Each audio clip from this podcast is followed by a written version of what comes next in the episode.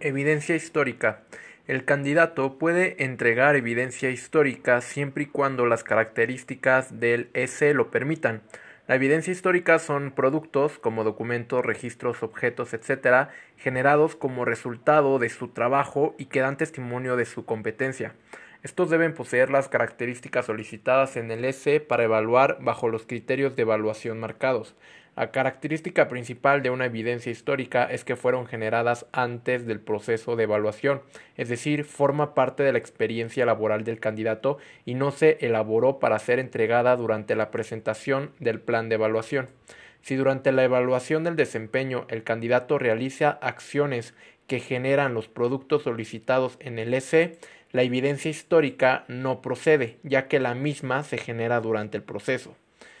Eh, una evidencia histórica es válida cuando corresponde a una o varias evidencias de productos establecidos en el estándar a evaluar, cubre todos los criterios y las características especificadas en el mismo, y es veraz cuando se puede comprobar a través de terceras personas que fue generada únicamente por el candidato.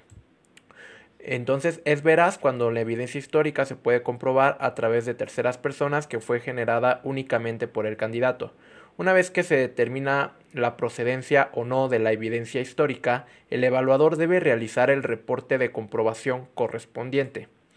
Entonces, eh, una vez que se determina la procedencia o no de la evidencia histórica, el evaluador debe realizar el reporte de comprobación correspondiente. Para el reporte de comprobación de autenticidad de la evidencia histórica, el formato para este reporte de la comprobación de autenticidad de evidencia histórica es libre, sin embargo debe contener como mínimo la siguiente información la descripción del procedimiento y las acciones que siguió para comprobar la autenticidad de la evidencia histórica presentada por el candidato, el resultado del procedimiento de comprobación de autenticidad procedente o improcedente, en caso de ser procedente, registro de la o de las evidencias y de o de los criterios que cubre la evidencia histórica y la documentación que sustenta el resultado procedente. En caso de ser improcedente, eh, pues se debe de registrar de los aspectos de validez y o veracidad que la evidencia histórica no cumplió. Nuevamente, el formato para el reporte de comprobación de autenticidad de evidencia histórica es libre, pero debe contener como mínimo la siguiente información la descripción del procedimiento y las acciones que siguió para comprobar la autenticidad de la evidencia histórica presentada por el candidato. Recuerda que la autenticidad es tanto comprobar como la veracidad como la validez. Y, también debe contener el resultado del procedimiento de comprobación de autenticidad, si este es procedente o improcedente y en caso de ser procedente eh, pues se debe de tener el registro de las evidencias o de la evidencia y de los criterios que cubre la evidencia histórica y la documentación que sustenta el resultado procedente y en caso de ser improcedente se debe tener el registro de los aspectos de validez y o veracidad que la evidencia histórica no cumplió. Ahora vamos con el diagnóstico, el cual es un procedimiento ordenado y sistematizado para conocer y establecer de manera clara una circunstancia a partir de datos concretos. Esto conlleva siempre una evaluación con valoración de acciones en relación con objetos. La realización de un adecuado diagnóstico exige por parte de quien lo va a realizar determinadas habilidades o competencias entre las que podemos citar conocimientos teóricos de la materia, razonamiento lógico, concentración, experiencia, capacidad de observación objetiva y saber relacionar diferentes datos. El proceso de evaluación inicia cuando el candidato manifiesta su interés por certificarse en una determinada función individual ante una entidad de evaluación. Objetivo del diagnóstico. El resultado de un diagnóstico ayuda a tomar conciencia sobre los criterios de las actividades a realizar y las situaciones concretas a enfrentar durante la evaluación. Primero, el candidato identifica sus conocimientos respecto al tema, eh, luego reconoce las probabilidades de ser competente en su evaluación y tercero, decide el progreso de evaluación o si requiere capacitación de acuerdo el resultado obtenido. Siempre se le debe eh, informar al candidato el resultado del diagnóstico, las recomendaciones y acciones ideales para realizar el proceso de evaluación. Ficha de registro de datos del candidato. La ficha de registro de datos del candidato es el documento en el que se registran los datos necesarios para tener la información del candidato. Eh, se matricula en el módulo de información de manera digital. Los pasos para solicitar el proceso de evaluación son los siguientes. Primero, registrar los datos del usuario. Segundo, asignar el centro de evaluación o, el evaluador independiente eh, programar fecha de acuerdo al programa de evaluación, luego aplicar el diagnóstico de la función de interés, luego presentación de derechos y obligaciones del usuario. Entonces, los pasos para solicitar el proceso de evaluación son registrar los datos del usuario, programar fecha de acuerdo al programa de evaluación, aplicar el diagnóstico de la función de interés y presentación de derechos y obligaciones del usuario. Los datos del candidato que se deben recopilar son información de identificación oficial, información confidencial, información laboral e identificar si las personas desean quedar inscritas en el RENAP. Para el registro de candidatos en el RENAP se requiere del consentimiento de cada usuario, esto a través de la solicitud y firma en la ficha de registro en original, anexando copia de alguna de las siguientes identificaciones oficiales INE, cartilla militar, cédula profesional o pasaporte. Entonces, para el registro de candidatos en el RENAP, eh, se, tiene, eh, se requiere del consentimiento de cada usuario, esto a través de la solicitud y firma en la ficha de registro en original, anexando copia de alguna de las siguientes identificaciones oficiales. El RENAP es el Registro Nacional de Personas con Competencias Certificadas. Entonces, para este registro. En caso de que el candidato sea menor de edad, se requiere la ficha firmada por su padre o tutor adjuntando una copia de credencial del usuario y de responsable de la firma. Entregar al candidato un ejemplar eh, del mismo. Luego, la ficha de registro requiere de una fotografía digital que deberá cumplir con los requisitos establecidos por conocer de no efectuarlo, se cancelará el certificado. Esta fotografía es la que aparecerá en el certificado. Luego, en los derechos y obligaciones de los candidatos fundamentan las relaciones entre el conocer, los prestadores de servicio y los usuarios del Sistema Nacional de Competencias. Son las reglamentaciones que el conocer y el SNC proporcionan y exigen a sus usuarios y lo que estos últimos deben demandar y aportar. La entidad certificadora o la entidad de certificación o el evaluador independiente deben proporcionar a cada candidato la información y el tríptico de sus derechos y obligaciones como usuarios del Sistema Nacional de Competencias, generando el acuse correspondiente ante el módulo de evaluación explicarle al usuario cuáles son sus derechos y obligaciones y entregar al candidato un ejemplar del mismo junto con una copia del acuse correspondiente. Los usuarios del SNC tienen las siguientes obligaciones. tratar con respeto a los profesionales de las entidades de certificación y evaluación de competencias, organismos certificadores, centros de evaluación, evaluadores independientes y a los otros usuarios transmitir la información necesaria y veraz para proceder a la evaluación de competencias, entregar oportunamente la documentación solicitada por el prestador de servicio, colaborar en el acuerdo del plan de evaluación, realizar las actividades y entregar los productos acordados en el plan de evaluación, respetar las fechas y horarios acordados para el proceso de evaluación, debiendo en su caso avisar con anticipación de la imposibilidad de mantener la fecha y el horario previsto con el objetivo de no causar disfunciones en el servicio, atender los lineamientos de seguridad establecidos dentro de las instalaciones del prestador de servicio y ejercer sus derechos realizando las quejas y sugerencias en caso de que lo considere necesario. Ahora empezamos con los elementos. El elemento 1 de 4 la evaluación de la competencia del candidato. El primero, lo primero es presentar al candidato el plan de evaluación. Anticipar y establecer un marco general, el conjunto de principios que orienta la tarea de evaluación. Con objeto de llevar a cabo una adecuada evaluación de competencia, es importante antes de aplicarla se defina y especifiquen las competencias a evaluar. Pero nuevamente, ¿cuál es el conjunto de principios que orientan la tarea de evaluación? Pues el anticipar y establecer un marco general. Con objeto de llevar a cabo una adecuada evaluación de competencia, es importante antes de aplicarla se definan y especifiquen las competencias a evaluar. En esta etapa es importante identificar con claridad y precisión qué, cómo, con qué, dónde y cuándo se realizará la evaluación del candidato. Especificar la estrategia de la misma, comunicarla y discutirla con el candidato. Entonces, como recuento de lo que hemos dicho, es inicio del proceso de la evaluación. Esto es el trámite administrativo que corresponde al personal administrativo del centro de evaluación. En esta etapa, el candidato solicita e inicia su proceso de evaluación y llenado de su ficha de registro. En esta etapa es cuando se aplica el diagnóstico. Luego sigue la preparación de la evaluación. El proceso se individualiza de tal forma que el evaluador identifica todas las características y condiciones personales del candidato para preparar los elementos necesarios.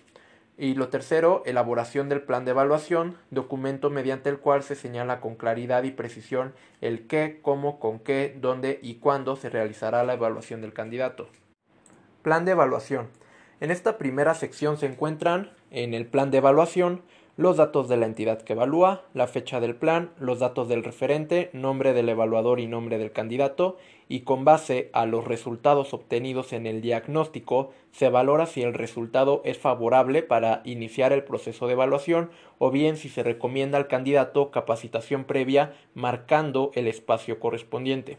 Entonces, en este plan de evaluación, además de estos primeros datos como nombre, clave y nombre de la entidad evaluadora y así, eh, con base a los resultados obtenidos en el diagnóstico, se valora si el resultado es favorable para iniciar el proceso de evaluación o bien si se recomienda al candidato capacitación previa marcando el espacio correspondiente. Entonces, en el apartado de resultados del análisis del diagnóstico, el evaluador realizará un examen y análisis del examen diagnóstico para recomendar al candidato continuar con el proceso de evaluación o en su caso tomar un curso e identificar la evidencia histórica si ésta fuera manifestada. También se verificarán respuestas y aclaración de dudas valorando el peso de los reactivos con respuesta negativa y con base en ello analizar y certificar el proceso de evaluación. Evaluación.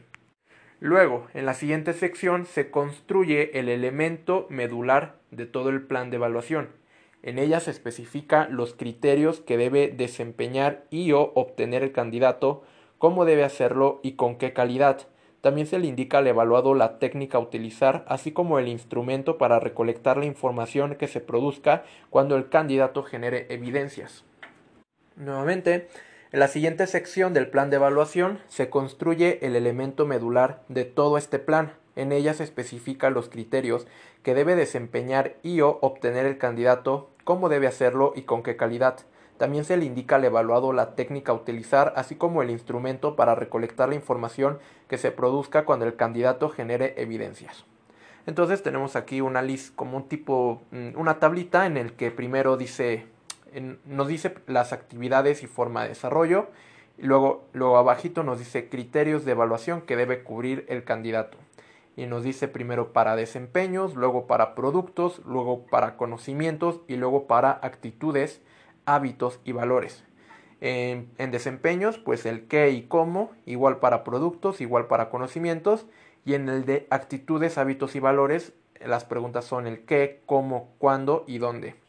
Y al lado de los criterios de cada uno de estos que mencioné, eh, se debe decir los criterios y con qué se va a evaluar con qué técnica y o instrumento de evaluación. Finalmente, esta sección del documento sirve para determinar los requerimientos que se utilizarán durante el proceso de evaluación, escenarios, herramientas y maquinaria, equipos de protección, insumos, etc. Se especifican las responsabilidades del evaluador y del candidato. Entonces, finalmente, esta sección del documento de plan de evaluación sirve para determinar los requerimientos que se utilizarán durante el proceso de evaluación escenarios, herramientas y maquinaria, equipos de protección, insumos, etc., se especifican las responsabilidades del evaluador y del candidato. Entonces, como en esta sección dice requerimientos y especificaciones para el desarrollo de la evaluación, Al lado izquierdo de la columna nos dice cantidad, especificar la cantidad en números y derecho con lo correspondiente eh, que es el requerimiento.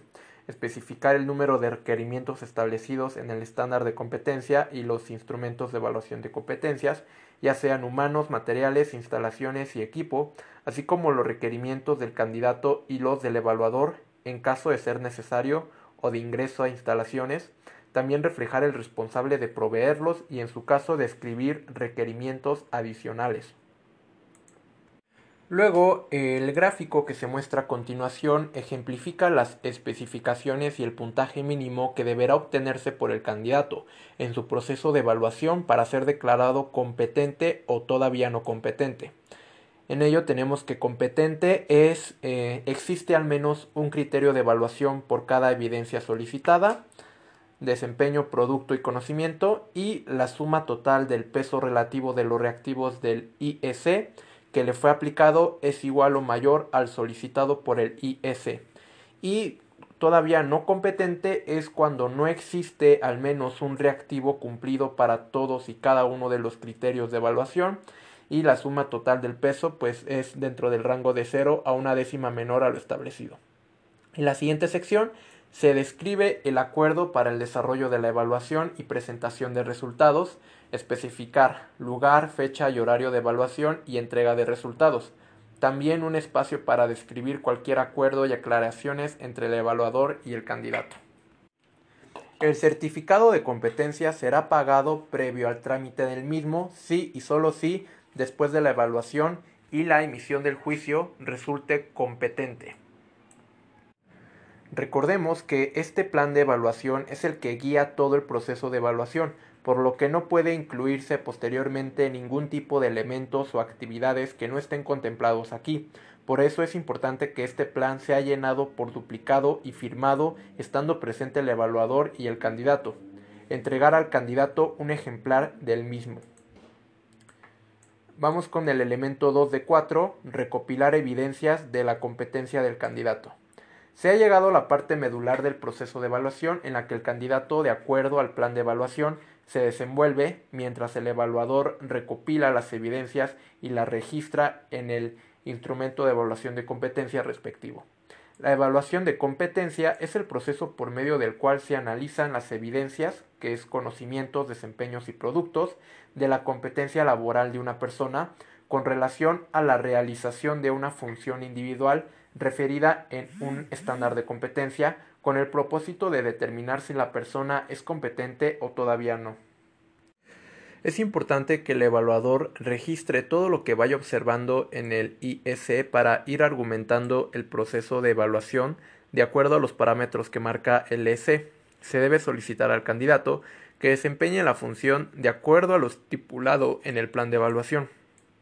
El evaluador, durante la evaluación, deberá estar pendiente de que todos los reactivos del IEC sean cubiertos. Solo de esta forma determinará si el candidato cumple o no para registrarlo. No deberá interferir en el desempeño del candidato, no aprobar o desaprobar con palabras o así.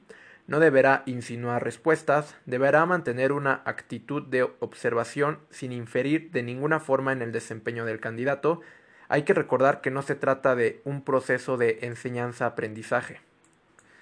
Elemento 3 de 4. Emitir el juicio de la competencia del candidato. Juicio de competencia. A diferencia de una evaluación académica, la evaluación de competencia no emite una calificación numérica, entrega un juicio cualitativo de acuerdo al desempeño mostrado por el candidato. Este juicio solo tiene dos opciones. Juicio de competencia es competente, significa que el candidato logró demostrar todas las evidencias requeridas por el IEC y todavía no competente significa que el candidato no logró demostrar todas las evidencias requeridas por el IEC. ¿Y cómo se determina el juicio de competencia? El grupo de expertos que generó el referente de competencia diseñó el instrumento de evaluación, asignó a, eh, a, cada uno de los reactivos que componen un puntaje y determinó un puntaje mínimo que debe cumplirse para declarar a una persona competente.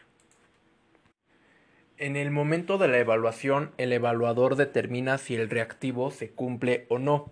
Si se cumple el puntaje asignado, se va sumando y si no se cumple el puntaje asignado, a ese reactivo deja de sumarse. Al final del proceso de evaluación tenemos una sumatoria. Si se alcanza el rango mínimo, la persona es declarada competente, pero si no, es todavía no competente. Proceso para emitir un juicio. Esto se dirá en el siguiente podcast.